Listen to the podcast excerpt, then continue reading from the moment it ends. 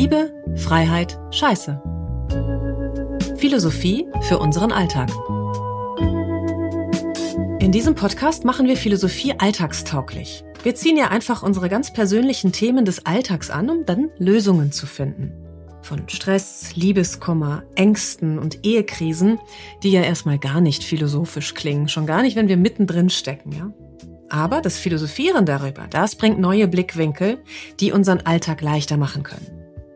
Liebe, Freiheit, Scheiße beschäftigt sich mit allem, was uns beschäftigt. Von der Liebe über die Freiheit und auch der Scheiße im Leben. Wenn ich mich nicht zweimal hätte scheiden lassen, dann hätte ich vermutlich das Wichtigste in meinem Leben nicht gelernt. Und ihr könnt mir glauben, es fällt mir immer noch schwer, das so zu sagen, weil ich das irgendwie immer noch nicht akzeptieren kann, glaube ich, dass ich tatsächlich schon zweimal verheiratet war und es nicht geklappt hat. Trotzdem ist es, wie es ist. Und das ist und war eine meiner größten Lehren und damit einer meiner größten Lehrer. Ich bin Verena Strauß, 45 Jahre alt, geschieden. Ähm, ich lebe in Leipzig, habe dort eine Yogaschule und deswegen beschäftige ich mich nicht nur mit der Körperarbeit Yoga, sondern auch ganz viel mit den philosophischen Themen, die überhaupt nicht abgehoben sein müssen. Selbst wenn wir spirituelle Werke lesen und philosophische Wälzer wälzen. Spiritualität ist immer etwas, was sich im Alltag wiederfindet. Und genau das ist es, worum es in diesem Podcast geht. Und heute ist das Thema Lehrer. Wir sind umgeben von Lehrern. Also wir wachsen ja mit Lehrern auf. Das sind unsere Eltern. Als allererstes lernen wir von unseren Eltern. Dann lernen wir von den Lehrern in der Schule, mehr oder weniger. Wir lernen von unseren Freunden, von ähm, Menschen, mit denen wir uns umgeben, Situationen, auch Krankheiten, der Tod. Das sind alles Erfahrungen, die wir machen, die uns lehren und damit sind es Lehrer. Ich komme mal als allererstes auf den äh, Yoga-Ansatz Lehrer, weil es gibt ja im Yoga das Wort des Lehrers, was oft äh, missverstanden wird oder auch oft missbraucht wird, muss man sagen. Das ist das Wort Guru. Ja, und wenn wir das hören, Guru, dann ploppen da oft so direkt Assoziationen auf. Guru ist, äh, hat was mit einer Sekte zu tun und manchmal stimmt das vielleicht sogar auch. Oder Guru ist einer, dem ich mich komplett unterwerfe, dem ich mein Leben vor die Füße werfe und nichts mehr selber mache. Das ist, ähm, gibt es alles, ist aber nicht damit gemeint. Denn äh, ein Guru ist tatsächlich, wenn ich es übersetze, ist es nichts weiter als ein Lehrer. Und was heißt nichts weiter? Es ist ja unglaublich wichtig. Wenn wir nichts lernen, lernen wir nichts, ne? Dann passiert ja nichts im Leben. Aber woraus wir lernen, von wem wir lernen, das ist oft unterschätzt. Ja, der Mathelehrer, der dir was beigebracht hat oder auch nicht, der wird dir in, in Erinnerung bleiben. Oder der Yoga-Lehrer, der dir was beigebracht hat oder auch nicht, der wird dir in Erinnerung bleiben. Der Fahrschullehrer, das sind ja auch Berufe, die den Namen Lehrer tragen. Da ist so ein Stempel drauf, ähm, aber aber das meine ich gar nicht unbedingt. Wobei, ohne Frage, Gott sei Dank hatte ich einen Fahrschullehrer, sonst könnte ich heute nicht mein Auto geradeaus fahren, ne? Oder um die Ecke fahren. Aber ich möchte etwas tiefer gehen. Ähm, wenn wir ähm, im Bereich der Yoga-Philosophie bleiben und überhaupt so philosophisch, dann gibt es ja so Leute wie Buddha, ne, das ist so, glaube ich, das Erste, was einem vielleicht einfällt. Buddha, der es durch harte Arbeit, durch Selbsterkenntnis irgendwann, durch Erfahrungen sammeln äh, geschafft hat, in die Erleuchtung zu kommen. Dann gibt es so Menschen wie Bhagwan. Bhagwan ist wahrscheinlich der präsentere Begriff heute. Osho genannt, äh, schon tot, umstritten. Ihr wisst ja, ich liebe die umstrittenen Menschen. Äh, und dann gibt es auch noch äh, lebende Lehrer unserer Zeit. Zum Beispiel Eckhart Tolle, der ein interessanter Mensch ist. Wenn ihr den nicht kennt, werde ich euch am Ende nochmal empfehlen, der lebt und der seine spirituellen Lehren in Form von Büchern, in Form von Vorträgen zur Verfügung stellt und uns auf die Idee bringt, woraus wir tatsächlich lernen können. Ich habe es ja am Anfang gesagt, wir lernen von unseren Eltern die ersten Schritte möglicherweise oder das erste Mama, das Wort Papa, das lernen wir durch Nachahmung. Deswegen ist das ja auch so wichtig, dass Eltern wissen, was sie tun. denn wir werden das nachmachen, nachleben, was die uns vorleben, weil das sind die ersten, von denen wir uns was abgucken. Dann geht's Großeltern natürlich auch, ne, nicht zu vergessen. Also die Menschen, die uns in jungen Jahren schon sehr nah sind, sag ich mal. Dann geht's in die Schule und da auch da, das ist ein Beruf, der so toll sein kann und wie ich finde, so unterschiedlich ausgelebt wird. Also ich hatte für mein Empfinden so tolle Lehrer und ich hatte so bescheuerte Lehrer. Also einfach im Sinne von, ähm, um Gottes Willen, ich will jemandem zu nahe treten, aber im Sinne von, ihr habt mir nichts beigebracht, weil ihr euch nicht auf mich einschwingen konntet. Ne? Also ich bin nun mal zum Beispiel kein Physikass, sagen wir mal so. Ich habe das, ich habe da nicht so einen Zugang zu irgendwie.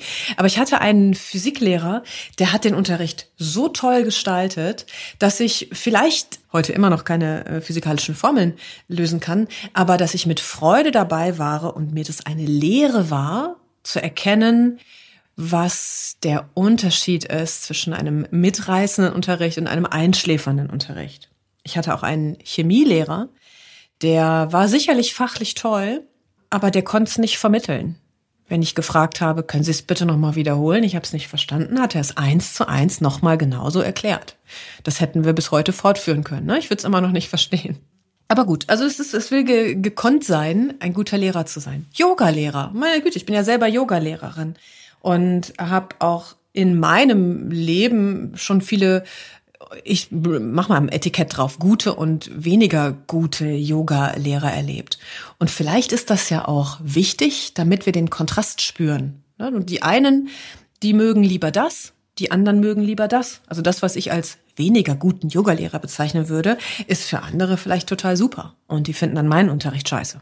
Hm? Das ist trotzdem, für mich ist etwas oder wird jemand zu einem guten Lehrer, wenn am Ende etwas an Erkenntnis hängen bleibt wenn ich klüger den Raum verlasse, als ich reingegangen bin. Freunde lehren uns eine ganze Menge. Der Umgang mit Freunden zeigt uns immer viel auch über uns. Mit wem streite ich? Mit wem bin ich mir einig? Mit wem bin ich in Harmonie? Was lebt mir ein Freund vor, von dem ich mir was abschauen darf? Ähm, Situationen, gerade mit Freunden, die sehr ehrlich zu dir sind, sind die lehrreichsten. Ja, also es gibt ja auch Freundschaften, wo sich keiner ein wahres Wort sagt. Sehe ich super aus? Ja, du siehst super aus. Und eigentlich siehst du aus wie von der Schrankwand gelaufen. Davon, daraus lernen wir nichts. Oder Paare, die sich niemals sagen, wenn sie unzufrieden sind miteinander. Daraus lerne ich nichts. Ich werde den gleichen Scheiß immer wieder machen und meine Beziehung, zu wem auch immer, wird immer gleich blöd bleiben. Oder vielleicht sogar noch schlimmer, weil das Gegenüber sich dann da auch so reinsteigert. Also Klarheit und Ehrlichkeit ist ein ganz großer Bestandteil auch von gutem Lernen. Wenn mir jemand den Spiegel vorhält und zeigt, guck mal, so sieht es in meiner Sicht aus. Guck mal rein. Kannst du damit was anfangen und kannst du daraus was lernen? Oder ich nehme Bezug auf eine der letzten Folgen, äh, die Sprache des Körpers. Ich kann daraus lernen, wenn ich immer wieder Kopfschmerzen habe, dass da möglicherweise System dahinter steckt. Und ich werde es beenden können, wenn ich es wirklich gelernt habe. Wenn ich zum zweiten Mal geheiratet habe und mich zum zweiten Mal scheiden lasse, dann kommt hoffentlich auch irgendwann der Lerneffekt zu hinterfragen, warum passiert dir das denn immer wieder? Warum rennst du immer wieder in diese Beziehungen, die am Ende nicht funktionieren? Ich habe es ja am Anfang gesagt, ich habe daraus gelernt. Und der erste Lerneffekt war nämlich, das zu hinterfragen und nicht einfach so weiterzumachen in der Hoffnung, wird schon irgendwie gut gehen. Ich kann es euch sagen, es wird nicht irgendwie gut gehen. Es wird dann gut gehen, wenn du aus der Situation lernst. Und das erfordert ein großes Maß an Eigenverantwortung. Du musst bereit sein, dir auch unangenehme Dinge reinzuziehen. Ja, also es ist mir immer noch unangenehm, das so zu sagen. Ich war zweimal verheiratet. Es ist mir vor allem deswegen unangenehm, weil der Ach, ich weiß auch nicht, warum eigentlich, eigentlich. Es ist ja okay. Es ist eben offenbar mein, mein, mein Tempo gewesen, ja. Und davon wird ja auch, stirbt ja auch niemand, äh, sich scheiden zu lassen. Ich hätte es mir irgendwie gerne erspart, aber offenkundig habe ich diese Runden gebraucht. Ja, jetzt würde ich sagen, weiß ich mehr. Und mal sehen, ob es zu einer dritten Ehe führen wird. und ob ich Recht habe, ob ich wirklich etwas gelernt habe über mich. Das werden wir dann sehen. Ja? Ich behaupte ja, aber wir fragen dann mal meinen zukünftigen potenziellen Mann. Situationen wie eben das Heiraten können Lehrer sein. Aber auch die Menschen. Also ich meine, ich war ja auch mit Menschen verheiratet. Nehmen wir mal ähm, mein unangenehmstes Beispiel, nämlich der Ehemann, Ex-Ehemann Nummer zwei. Von dem habe ich schon mal erzählt. Ähm, das war mein größter Albtraum. Es war ganz, ganz furchtbar. Ich habe wirklich richtig gelitten bis an die Grenze des Aushaltbaren. Und offenbar war das nötig, um endlich etwas zu lernen, um zu sagen, hey, stopp, du musst jetzt mal richtig hingucken. Du musst schauen, was du aus dieser Scheiße lernen kannst, denn du möchtest das so nicht nochmal haben. So gesehen war dieser größte Albtraum auch mein größter Lehrer, möchte ich sagen.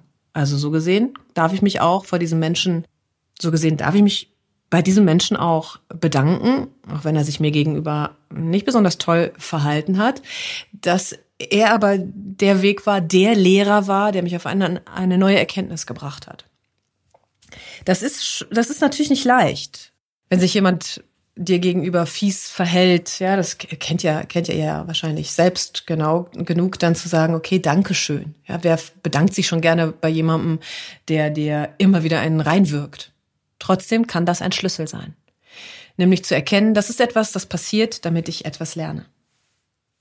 Kommen wir nochmal zum Wort Guru, also dem indischen Wort für Lehrer.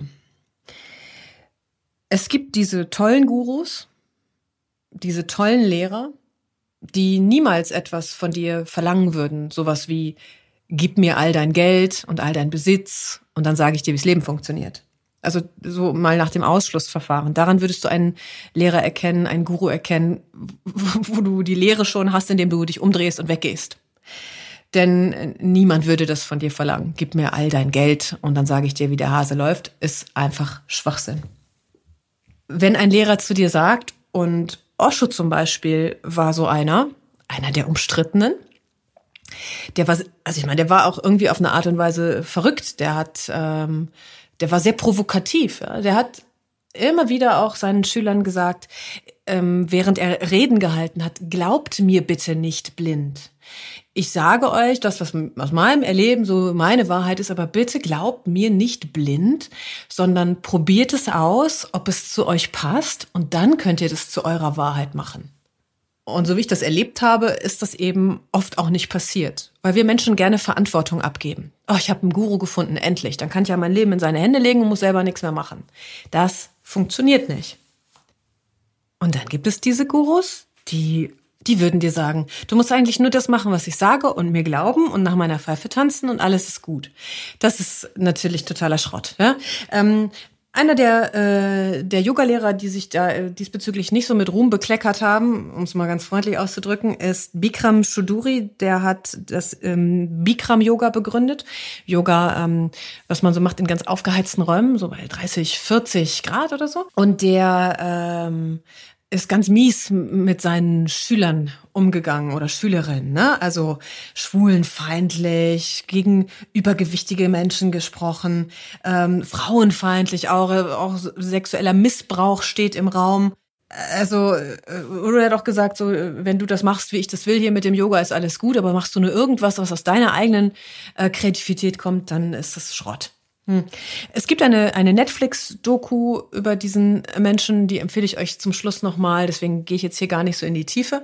Aber ähm, nur nochmal gesagt, also jemand, der euch zu irgendwas reinzwingen will und das fühlt sich vor oh, nicht so gut an, da, das ist kein, kein Guru, kein Lehrer, von dem ihr ernsthaft etwas lernen könnt, was euch im Leben weiterbringt. Was uns im Leben weiterbringt, ist letztendlich immer der Blick auf uns selber, in allem, was wir erleben, in äh, jeder Begegnung, die wir mit Menschen haben, in jeder Situation, die wir stecken. Ähm, also im Grunde genommen, wenn wir uns unser eigenes Leben wie einen Film anschauen, dann ist das auch sehr lehrreich. Wie eine Doku, in der ich mir von außen mal anschaue, guck mal, da hat sie geheiratet, da hat sie geheiratet. Oh ich muss damit wieder aufhören.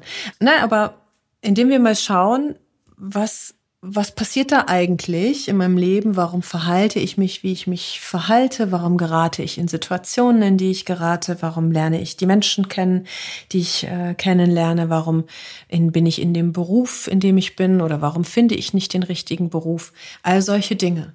Und das führt mich zu der besten Erkenntnis überhaupt, die am meisten Eigenverantwortung benötigt, nämlich, dass der größte Lehrer, den du überhaupt in deinem Leben treffen kannst, immer du selbst bist. Denn du lebst dir das ja im Grunde genommen vor und gibst dir die Anhaltspunkte, an denen du etwas verändern kannst, indem du dir dein Leben, ja, manchmal müssen wir zurückschauen, anschaust und sagst, okay, das würde ich gerne verstehen. Ich würde gerne etwas daraus lernen, um dann vorwärtsgewandt in der Zukunft mit neuen Erkenntnissen leichter durchs Leben zu kommen. Deswegen bin ich zum Beispiel auch ein Freund von Psychotherapie. Gibt ja viele Leute, die sagen, äh, was willst du denn da in der Vergangenheit rumwühlen und so. Und ich kann das insofern verstehen, als dass wir nicht jeden kleinen Furz nochmal neu besprechen müssen. Ne? Solange ich mich wohlfühle, solange ich fließend durchs Leben komme und alles gut ist, dann muss ich das natürlich nicht machen. Da muss ich nicht in der uralten Kiste rumwühlen. Aber wenn du feststellst, es geht dir nicht gut und es, du stößt immer an, an die gleichen Punkte, immer wieder die Situation, die dich irgendwie ins, in Anführungszeichen, Unglück stürzen, dann halte ich das schon für sinnvoll. Weil wir eben, wie ich es vorhin gesagt habe, rückblickend nochmal verstehen können, so bis zu dem Moment, wenn wir nach heute vorspulen, woran hat's gelegen? Und dann ab dem Punkt jetzt mit diesem neuen Verständnis, mit dieser neuen Lehre, fließender nach vorne gehen können, so dass der gleiche Scheiß nämlich nicht tausendmal wieder passiert. Und das bist letztendlich du. Nur du kannst das machen. Nicht dein Psychotherapeut ist dein Lehrer, sondern das bist nur du, weil du in Aktion trittst und sagst, ich möchte etwas lernen. Denn auch der beste Lehrer von außen ist ja immer nur so gut, wie sein Schüler es zulässt. Ja, wenn, ich kann noch so eine tolle Yogalehrerin sein, wenn du keinen Bock hast auf Yoga, dann bringe ich dir das nicht bei. Ja, also der erste Schritt ist, wäre ja erstmal auch ins Yogastudio zu kommen. Und wenn du keinen Bock drauf hast, dann wirst du es nicht lernen. Und möglicherweise ist das ja also nicht möglicherweise, es ist ja vollkommen okay. Du musst ja kein Yoga lernen. Wenn du aber Lust hast, es zu lernen, bin ich mir sicher, wirst du den richtigen Lehrer, der zu dir passt, auch finden. Und vielleicht ist es so, jetzt kommt nochmal so ein versöhnlicher Satz für mich selber, dass wir manchmal ein paar Lehrer ausprobieren müssen, um dann zu erkennen, wo der Richtige tatsächlich ist. Also analog zum Heiraten. Ne? Weil ich habe auch, als ich angefangen habe mit Yoga, mich ausprobiert und geschaut, was passt eigentlich zu mir, was rastet ein, womit kann ich was anfangen. Und der Chemielehrer zum Beispiel, der mir früher nicht beibringen konnte, wie man Bunsenbrenner ohne Gefahr anzündet, der war für andere vielleicht total erleuchtend. Kann ja sein. Ja, wir müssen auch schauen, was passt zu mir und dann daraus schon wieder unsere Lehren ziehen. Und wenn es nur die Lehre ist, dass du den Lehrer wechselst. Manchmal ist es so simpel. Okay, Empfehlungen für heute. Die Netflix-Doku, und ich habe die selber noch nicht gesehen, ist also quasi auch eine Empfehlung für mich. Ich muss mir die jetzt auch mal anschauen. Bis jetzt immer nur davon gelesen. Über Bikram Shuduri der Yogalehrer, der ähm, eher nicht so ein toller Yogalehrer war, weil er seine Schüler respektlos behandelt hat, freundlich formuliert. Das, diese Doku, der Film, die Doku trägt den spannenden Titel Bikram, Yogi, Guru, Raubtier. Und dann habe ich ja vorhin von Eckhart Tolle gesprochen. Ganz interessanter Typ, der ein bisschen seltsam spricht. Ich musste mich am Anfang dran gewöhnen. Aber was der zu sagen hat, ist einfach schön. Und wenn ihr nicht zuhören mögt, könnt ihr auch lesen. Da hat zum Beispiel das Buch Jetzt geschrieben. Heißt einfach schlicht Jetzt. Ich finde ihn aber auch zum Beispiel bei YouTube oder so in Vorträgen. Also Eckart Tolle, äh, wirklich toller Typ. Und zu aller aller guten Letzt für heute möchte ich mich bei all meinen Lehrern bedanken, die mir in diesem Leben schon begegnet sind. Angefangen von meinen Eltern, den Freunden, den Ehemännern, den Partnern, die ich nicht geheiratet habe. Und auch tatsächlich die größten Lehrer im Moment sind meine Yoga-Schüler. Die Schüler, die bei mir in der Schule eine Yogalehrerausbildung machen, äh, von denen äh, lerne ich so unfassbar viel zurück. Das ist richtig toll und einen großen Dank wert. Danke. Tschüss.